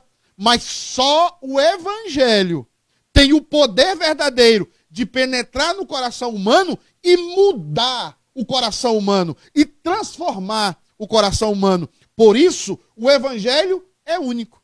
Sabe por que o evangelho é único? O evangelho é único porque é o único sistema religioso que verdadeiramente salva. Porque o texto diz: Não me envergonho do evangelho, porque é o poder de Deus. Qual é a finalidade desse poder? Salvar. O poder de Deus para a salvação de todo aquele que crê. Salvar o quê? Nos salvar de quê? De Satanás? Nos salvar o quê? Do inferno? Nos salvar de Deus. Nos salvar da ira de Deus. O evangelho é o único sistema religioso e por isso ele é único que salva-nos da ira de Deus. Jesus disse uma coisa muito séria. Ele diz assim: Não tem mais aqueles que podem matar o corpo, mas não podem fazer nada com a sua alma. Temei antes aquele que tem poder de lançar a sua alma no inferno. E sabe quem é esse? Deus, o Deus Todo-Poderoso, o Pai do nosso Senhor e Salvador Jesus Cristo, o Deus eterno, o Deus incriado, o Deus de Deus, o Deus eterno. É esse que tem poder para mudar e para transformar vidas, mas é esse que tem poder para julgar a todos, julgará os anjos, julgará a igreja, julgará a todos que ele colocou vontade cognitiva. Então, queridos, olha para mim aqui. Só o evangelho, só a boa notícia do Nazireu pregado e cravado daquela cruz tem poder para aplacar a ira de Deus, porque não existe nenhum outro homem, nenhum outro homem sem pecado depois de Adão, a não ser Jesus Cristo. E ele se ofereceu naquela cruz e ele tomou sobre si a ira de Deus para que você fosse salvo. Só o evangelho tem o poder para salvar você da ira de Deus. Paulo começa Romanos falando isso. Paulo começa Romanos diz: "A ira de Deus se manifesta contra toda a impiedade e injustiça dos homens que detêm a verdade pela iniquidade". Então, meu querido, o evangelho é único, porque é o único. Budismo não pode te salvar. Muçulmanismo não pode te salvar. Igreja presbiteriana não pode te salvar. Igreja batista não pode te salvar. O único que pode te salvar é o evangelho no poder de Cristo Jesus. O evangelho é único, queridos, em último lugar, porque é o único sistema que produz uma mudança verdadeira em nós. Ele termina dizendo, primeiro do judeu, depois do grego. Paulo vai argumentar em Romanos dizendo, sabe por que o nome de Deus é blasfemado entre os gentios? Porque vocês falam uma coisa e vocês vivem outra. O evangelho não é só a graça para salvar, queridos. O evangelho é a graça de Deus que nos ensina a viver em piedade.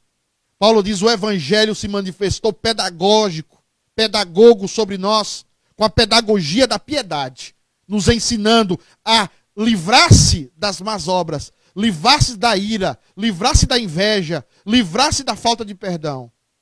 O evangelho é aquele que nos ensina a viver uma nova vida de perdão, de abraço, de amor, de paz. Nada se compara ao Evangelho. E você que está me assistindo, aonde você estiver, em país que você estiver, aonde você está, se você fizer a sua oração, se você confessar a Jesus Cristo como seu único e suficiente Salvador, se você se arrepender, como falou aqui o pastor Ângelo, dos seus pecados, se você colocar a sua vida diante de Deus, Deus é poderoso no Evangelho para salvar você. Renda-se a Jesus dessa noite. Porque esse programa existe para isso. Não para que você adore pastor. Não para que você elogie pastor.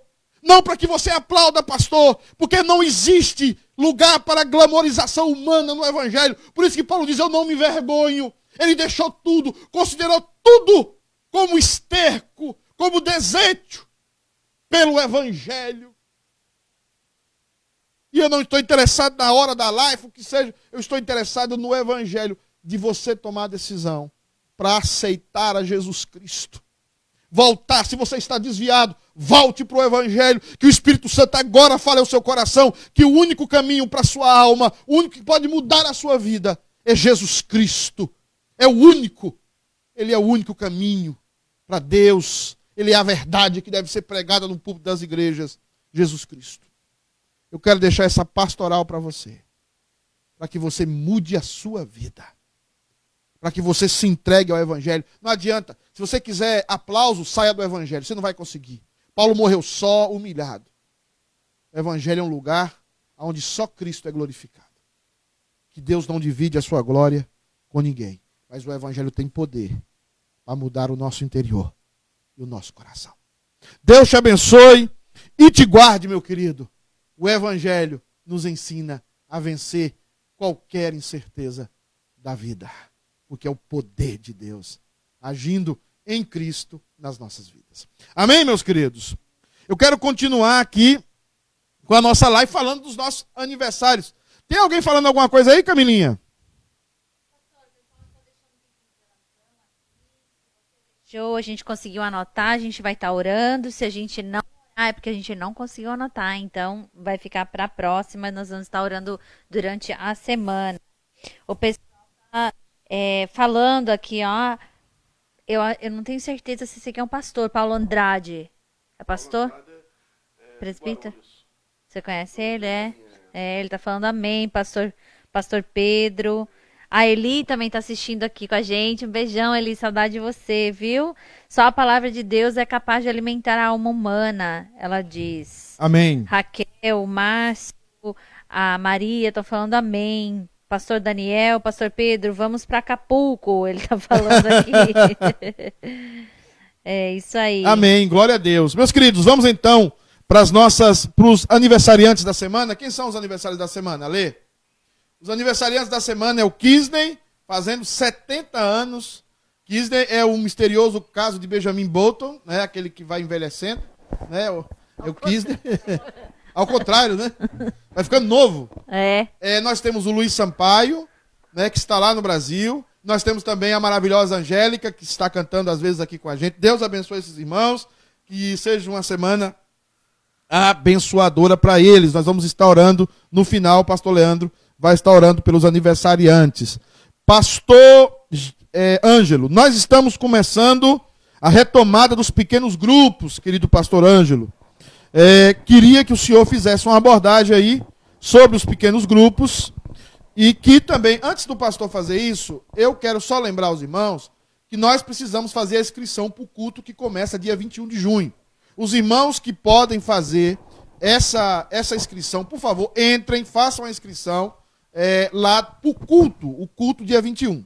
Né? Culto dia 21. O pastor Anjo vai falará agora sobre os pequenos grupos. Pastor Anjo. Amados irmãos, acabei de compartilhar no Telegram da nossa igreja dois links. E os dois links se referem ao que o pastor Pedro acabou de dizer. O primeiro link que já foi repassado durante a semana é o link do formulário para que você possa se inscrever para participar da retomada dos cultos públicos a partir do dia 21 de junho. Então é importante que você faça a sua inscrição para que o conselho possa analisar como se procederá esse retorno das atividades, os cultos públicos no dia 21. Você vai clicar no link, vai acessar a página, o site da igreja, basta preencher os dados e você vai, você vai receber essas informações e assim que nós tivermos as respostas relacionadas às dúvidas que os irmãos têm levantado nos formulários que já me foram entregues e possivelmente os próximos que virão, assim que o conselho tiver essas respostas, essas respostas virão para os amados irmãos. E o segundo link, que foi compartilhado agora, diz respeito aos grupos pequenos. É importante, irmãos, que nós entendamos que esse é um período transitório. E os grupos que estão para iniciar sua atividade a partir dessa semana não são os mesmos que estavam operando antes dessa crise, antes dessa pandemia. Nós estamos retomando as atividades com os grupos em questão, que vocês vão poder ver nos formulários, para que nós possamos fazer essa transição até a retomada total das atividades. Quando tudo voltar ao normal ou ao novo normal, nós esperamos que os grupos que funcionavam antes e esses grupos que agora estão iniciando como grupos de transição, nós vamos estudar todo esse caso e assim elaborarmos a nova estrutura de grupos pequenos da igreja.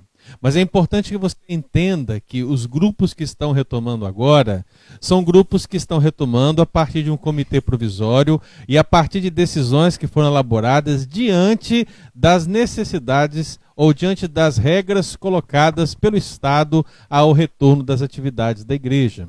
Então, assim que você acessar o segundo link, a retomada para os grupos pequenos, você vai perceber ali algumas regras, algumas diretivas que estão postas. É importante que você leia, irmão, todas essas diretivas para entender por que são esses grupos que estão funcionando e não os de antes.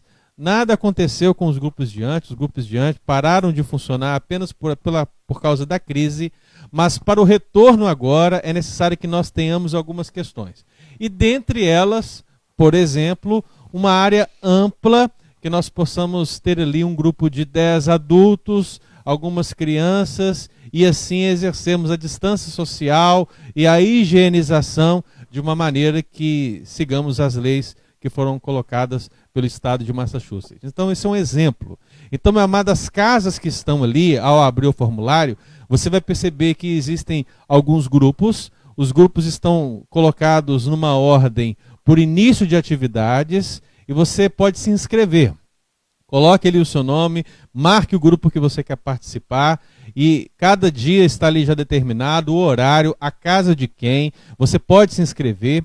E se você não quiser estar presencialmente na casa da pessoa, nós também estaremos transmitindo essas reuniões virtualmente. Então é necessário que você também faça o seu cadastro, mesmo que você é, esteja participando virtualmente pela internet. E você, ao abrir o link do formulário, você vai perceber que tem como você marcar essa questão ali. Isso, meu amado, para que nós possamos nos organizar também para essa transmissão virtual da reunião do grupo pequeno. E o que nós esperamos é que nós tenhamos uma boa participação, que tenhamos a igreja envolvida, porque estamos retomando as atividades, irmãos. Os grupos eles estão agora aparecendo como uma transição para que retomemos as atividades aos poucos, a igreja esteja se reunindo fisicamente aos poucos, para que quando chegar o dia 21, nós possamos estar ali alegres, felizes, louvando ao Senhor, porque tudo está voltando a ser como era antes, eu espero bem melhor em nome de Jesus. Amém. Amém. Obrigado, pastor Ângelo, por esse comentário. Obrigado pelas instruções. Irmãos, todas as instruções estão nos, nos links, nós estamos enviados para os grupos do Telegram. Se você ainda não, não, existe um grupo do Telegram que é só para membros da igreja. Mas se você ainda não é membro da igreja e quer participar, você mora aqui na região de Boston, você pode entrar em contato com a gente, com o pastor Ângelo, que é o que trata do, do, do secretariado da igreja, e nós vamos incluir o seu nome nos grupos que tem, é, por exemplo, de mulheres, de homens, no Telegram, que são grupos da igreja, mas que não é o grupo oficial da membresia. É um, um grupo que só é de oficial da membresia. Mas nesses grupos pequenos nós queremos todos. Todo mundo que quiser participar está, está seja bem-vindo. Eu vi aqui que a Zélia comentou que não faz parte de nenhum grupo. Todas as pessoas que fazem parte do grupo hoje do Telegram são pessoas que deram os seus nomes da igreja City K Cambridge e mudaram para City K East Boston, que depois se transformou na City K United. Então, nós precisamos, Zélia, que você mande um ofício, ou para mim, ou para o pastor Ângelo. Esse ofício vai para o conselho, o conselho recebe você como membro, né? E você re recebe o link do, do Telegram para você entrar no grupo. Então, é, essa é uma medida. Pastor Ângelo. Contatos, contatos. Você pode entrar no contato, entrar no site da igreja, cityunited.org, e ali você tem um formulário de contato. Talvez é a forma mais simples de você nos encontrar. Então acesse o site da igreja, vá em, entrar em contato, preencha as informações, a sua dúvida, a sua pergunta, e nós vamos dar, vamos ajudar e cooperar para que você possa entrar nos grupos, ser membro da igreja ou que você assim desejar. Amém. Obrigado, pastor Ângelo. Meus irmãos, é fácil manuseio. Vai lá, comece. Vamos começar com segurança, obedecendo às autoridades, mas, sobretudo, levando o evangelho, a palavra de Deus, àqueles que todos necessitam. É, Leandro, vamos para o nosso momento final, que é o nosso momento de oração. Isso será com o pastor Leandro. Diante de tudo que nós falamos aqui nessa live, nós temos é, que clamar a Deus pedindo a sua graça, a sua misericórdia. E Paulo nos orienta muito bem nisso, é, conforme está em 1 Timóteo capítulo 2, do versículo 1 em diante, Paulo diz o seguinte: Antes de tudo, pois, exorta que se use a prática de súplicas, orações, intercessões, ações de graças em favor de todos os homens, em favor dos reis e de todos os que se acham investidos de autoridade, para que vivamos vida tranquila e mansa, com toda piedade e respeito. Então, Paulo nos coloca aqui a prioridade da oração. Nós sabemos que a oração, ela realmente ela é poderosa para causar um efeito transformador no coração do homem, para que essa mensagem seja aplicada nas nossas vidas. E sem o Senhor, nós não podemos fazer nada. Não está funcionando o microfone, não? Um momento. Deixa eu tirar o microfone aqui. Então, nós nesse, nós, nesse momento, momento teremos um tempo de oração e há alguns motivos que foram colocados pelos irmãos, que eu vou orar agora se por acaso eu me esquecer de algum, vocês me perdoem, né? São muitos motivos, mas nós teremos o nosso grupo de intercessão da igreja durante a semana orando. Então, junte-se a nós nesse momento, incline a sua cabeça, estejamos com o espírito de oração, de buscarmos a presença de Deus juntos. Senhor Deus, nesse momento nós estamos aqui na tua presença e nós te louvamos, te agradecemos, ó Deus, porque o Senhor nos dá essa instância para buscarmos a tua presença. O Senhor nos dá esta instância para estarmos em comunhão uns com os outros. E como é bom, Senhor, acompanhar essa live aqui e ver as mensagens que os irmãos vão postando, os seus comentários, e nos sentir perto, porque o que nos une é o teu evangelho, o que nos une é a tua palavra, o que nos une é o Senhor Jesus Cristo.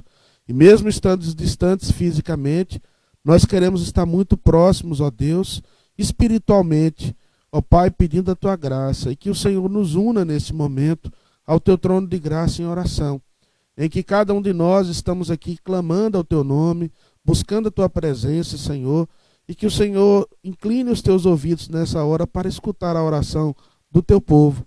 E nesse momento de intercessão, nós queremos começar, ó Pai, orando pela pelo motivo que a Zélia colocou aqui, de uma jovem, ó Pai, é, parece-me que se chama Fernanda Jaqueline Cross, que o Senhor esteja abençoando a vida dela. Senhor, ela tentou o suicídio é, hoje, agora durante esse dia, e, nós te louvamos pelo livramento que o Senhor deu.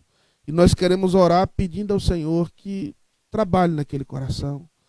Que o Senhor deu essa oportunidade dela viver, que ela possa viver não somente fisicamente nesse mundo, mas que ela possa nascer para o teu evangelho. Que o Senhor nos permita pregar o evangelho para ela, que talvez se ela estiver acompanhando essa live, que ela sinta o teu poder, que, ela, que a mensagem do Senhor chegue ao seu coração, a mensagem de esperança em meio a tantas incertezas.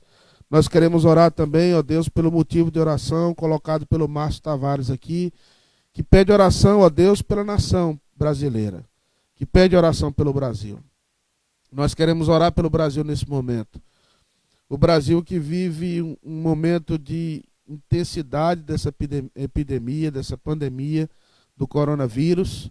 Ó Pai, o Brasil está vivendo o pico dessa, de, dessa crise, Senhor, e isso tem tirado muitas vidas, muitas famílias estão ilutadas, ao mesmo tempo, muitas famílias estão fechadas, estão preocupados, ó Deus, muita incerteza. Há lugares no Brasil onde não há estrutura médica, onde não há leitos de, de UTI, onde não há é, aparelhos de respiratório para atender as pessoas. Ó Pai, lugares muito humildes, onde, ó Pai, falta muita necessidade, mas que o Senhor venha intervir nesse momento com graça, com misericórdia, Senhor, principalmente daqueles mais desfavorecidos e que o Senhor esteja sensibilizando a nação brasileira, sensibilizando em todas as esferas, ó Deus. Nós queremos orar pelas autoridades políticas, que nesse momento também vive um tempo de tensões, de, de, de, de muito, muitos problemas, muitas discussões.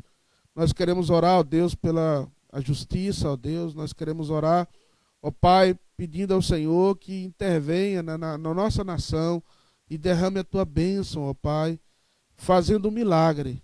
Nós queremos clamar aqui, como colocou o motivo de oração também o Fábio, queremos clamar por um avivamento. Nós queremos pedir que o Senhor derrame um avivamento. Que nesse momento a igreja pare de falar de política. Que nesse momento a igreja pare de falar de pessoas, de homens. E que nós possamos olhar para o teu evangelho. Que nós possamos pregar a esperança. Ó Pai, que as eh, ideologias sejam colocadas de lado Ó Pai, que os partidos políticos sejam colocados de lado.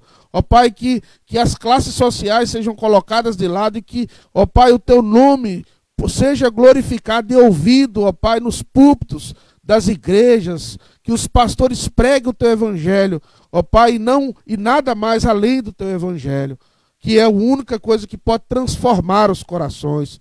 Ó Pai, no nome de Jesus, que o Senhor use a igreja, que o Senhor mostre o avivamento para essa igreja, que o Senhor derrame a tua graça sobre cada membro que está preocupado, que está incerteza, está angustiado. Nesse momento nós pedimos a tua bênção. Queremos orar aqui também pelos Estados Unidos, Senhor. Os Estados Unidos, uma nação que cresceu, que, que foi estabelecida a partir de princípios cristãos, mas uma nação que vive uma polarização, ó Pai, muito grande em tantas áreas mesmo as tensões políticas, as tensões sociais, problemas de racismo, problemas políticos, problemas econômicos também que vive essa nação. Ó Pai, tem misericórdia dessa nação. Que o Senhor possa usar os Estados Unidos, ó Deus, para voltar os seus olhos para o Evangelho. que os Estados Unidos, os Estados Unidos possa voltar aos seus dias de ouro e os seus dias de ouro aos pés do Senhor. Que ela possa voltar os seus olhos para os princípios que foram estabelecidos e que Deus abençoe a América, no nome de Jesus. Queremos orar por alguns motivos individuais que estão aqui também, Senhor. Oramos pelo pai do Daniel Castilho, Senhor, pede oração, fez aniversário essa semana. Oramos pelo, pelo seu pai, pedindo a tua bênção onde ele estiver ali nessa hora. Oramos também por todos os aniversariantes aqui dessa semana, o Kisney, a Angélica, Senhor, todos os que foram mencionados aqui nessa, nessa noite, nós queremos orar pedindo a tua bênção durante essa semana também. Oramos, ó Deus, pelos motivos da Rita aqui, pede oração pela sua família, para que haja conversão e também por essa quimioterapia que a Fátima está passando. Se recupere, ó Deus, no nome de Jesus. O pastor Daniel também pede oração pela vida da Bia. Ó Pai, que o Senhor esteja intervindo nessa vida também, derramando graça. Nossa irmã Simone do Vale pede oração também, ó Deus, pela sua amiga Alessiana. Senhor, no nome de Jesus, tenha, tenha misericórdia nessa situação que a Alessiana esteja passando, que o Senhor possa intervir com graça. Oramos também pelo motivo da Maria Westinger, que é o motivo, ó Deus, pela vida do Adriano. Nós não sabemos exatamente o que o Adriano está passando, mas pedimos a tua bênção nesse momento. Oramos pela tua igreja. Oramos por cada família que está em casa. Oramos, ó Deus, para esse novo recomeço. Senhor, é um privilégio recomeçar. Mas que nós não recomecemos com a nossa força, com o nosso braço. Que nós não recomecemos, ó Deus, com, com a, a força que vem de nós com os nossos recursos. Mas que nós comecemos no poder do teu evangelho. Que nós recomecemos colocando toda a nossa esperança em Ti, que é o Deus que nos dá esperança. Nós te agradecemos por essa tarde. Oramos no nome de Jesus. Amém. Obrigado, pastor Leandro. Queridos, partindo para o final, eu queria só dar três avisos, fixar três avisos. Primeiro, nós temos as lives da semana. Amanhã vamos falar sobre alguns sistemas têm atacado a família, atacado a sua casa, e você talvez nem saiba disso, e tentarmos dar soluções bíblicas para esse sistema. Também nós temos as lives da semana, a live do pastor Leandro na terça, do pastor Jeff na quarta, é do pastor Ângelo na quarta, do pastor Jeff na quinta, da nossa irmã Sandra na sexta. E nós queremos que os irmãos estejam juntos. E também essa semana começa os pequenos grupos. E eu gostaria que você, já temos dois pequenos grupos, que é um na quinta e um na sexta. Você entra lá no site, que o Ângelo mandou o link aí, e faz a sua inscrição no seu grupo pequeno. É, e esse grupo pequeno deve ser perto da sua casa, ou uma pessoa que você tem afinidade. Se não, você não pode ir por causa de segurança do Covid, você pode assistir online, porque todas as, as, as os grupos pequenos serão transmitidos online. Então, queridos, uma linda semana. Deus abençoe a sua vida. Ore pelo Brasil, ore pela igreja, Ore pelos Estados Unidos, pelos países, para que o Evangelho seja pregado. Deus abençoe a sua vida. Tenha uma linda semana. Amém. Tchau.